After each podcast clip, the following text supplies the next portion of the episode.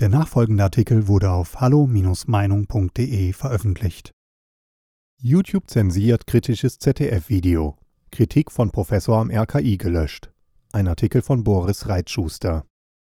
Die Zensur bei YouTube erreicht immer größere Ausmaße. Jetzt hat das Unternehmen, das zum Google-Konzern gehört, ein Video von ZDF Info gelöscht. Der Beitrag wurde von Peter Weber von Hallo Meinung auf seinem Kanal hochgeladen und nach 14 Stunden entfernt. Der Kölner Medizinprofessor Matthias Schrappe, der im Wissenschaftlichen Rat der Bundesregierung war, hat ein Interview mit dem ZDF gegeben. Wir haben dieses Interview bei uns weiter verbreitet, ohne inhaltliche Ergänzungen. YouTube schrieb uns dann, wegen medizinisch unrichtiger Angaben, gelöscht. Wenn die jetzt schon öffentlich-rechtliche Inhalte löschen, wo kommen wir dahin? klagt Weber. Er hat nun Beschwerde gegen die Löschung eingelegt. Sollte diese bis Montag nicht zurückgenommen werden, will er mit seinem Anwalt Joachim Steinhöfel eine einstweilige Verfügung gegen YouTube beantragen. YouTube hatte im August bereits ein Interview von mir mit Professor Bakti gelöscht und mich eine Woche gesperrt. Das Berliner Landgericht entschied in einer einstweiligen Verfügung, dass dies rechtswidrig war und verpflichtete YouTube, das Video wieder online zu stellen. YouTube tritt allerdings nach und hat seitdem die Reklame auf meinem Kanal untersagt, auch Unterstützung von Lesern, die diese über YouTube an mich schickten, behält das Unternehmen einfach ein. Hier ist zu prüfen, ob dies den Tatbestand des Betrugs erfüllt. Im konkreten Fall hat Professor Matthias Schrappe im ZDF beklagt, dass er die Infektionszahlen des Robert Koch Instituts für unzureichend hält. Sie hätten keine Basis und seien das Papier nicht wert, auf dem sie geschrieben seien, sagte der frühere Vizevorsitzende des Sachverständigenrates Gesundheit gegenüber ZDF heute live. Sie hätten keine Basis und seien das Papier nicht wert, auf dem sie geschrieben seien, sagte der frühere Vizevorsitzende des Sachverständigenrates Gesundheit gegenüber ZDF heute live.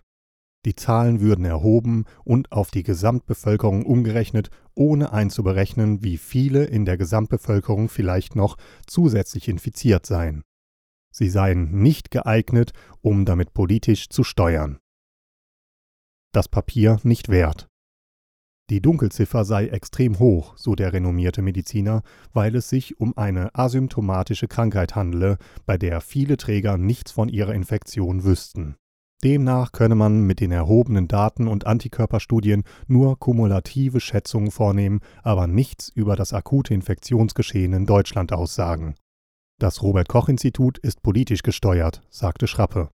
Auf die Frage, ob er dem RKI vorwerfe, dass es nicht wissenschaftlich neutral arbeite, antwortete der Professor, ich sage nur einfach, wir brauchen Zahlen, wir sind im Bereich der Mutmaßung, es werden Grundrechte eingeschränkt, ohne dass wir genau verwertbare Zahlen haben. Ich halte das als Wissenschaftler und als Bürger für ein Unding, dass wir ohne eine feste Zahlenbasis zu solchen Maßnahmen schreiten.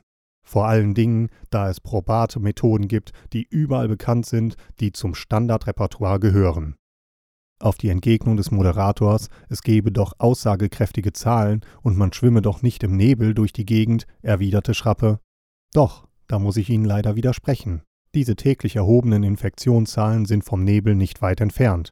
Wir testen eineinhalb Millionen Menschen in der Woche und haben dann meinetwegen 120.000 Testpositive, aber wenn man 2,5 Millionen testen würde, wie viele hätten wir dann? Das hat keine Basis, diese Zahlen sind das Papier nicht wert, auf dem sie geschrieben sind, und schon gar nicht können sie damit politisch steuern. Diese Zahlen werden erhoben und dann auf die Gesamtbevölkerung umgerechnet, ohne einzuberechnen, wie viele Menschen in der Gesamtbevölkerung vielleicht noch zusätzlich infiziert sind, diese Zahlen sind nichts wert. Laut Weber ist das bei YouTube gelöschte Interview bei Facebook nach wie vor erreichbar. Weber betonte, die Löschung habe nichts mit Urheberrecht zu tun, vom ZDF habe es keine Einwände gegen die Verwendung des Materials gegeben. Manche Bürger gehen davon aus, dass Unternehmen wie YouTube im Rahmen des Hausrechts beliebig Inhalte löschen können. Dies ist aber explizit nicht der Fall, so die Rechtsprechung in Deutschland.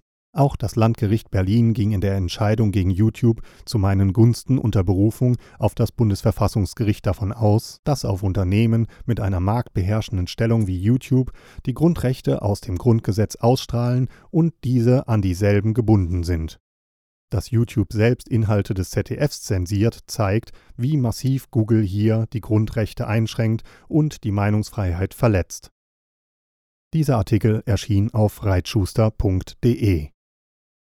Weitere Beiträge finden Sie auf hallo-meinung.de. Wir freuen uns auf Ihren Besuch.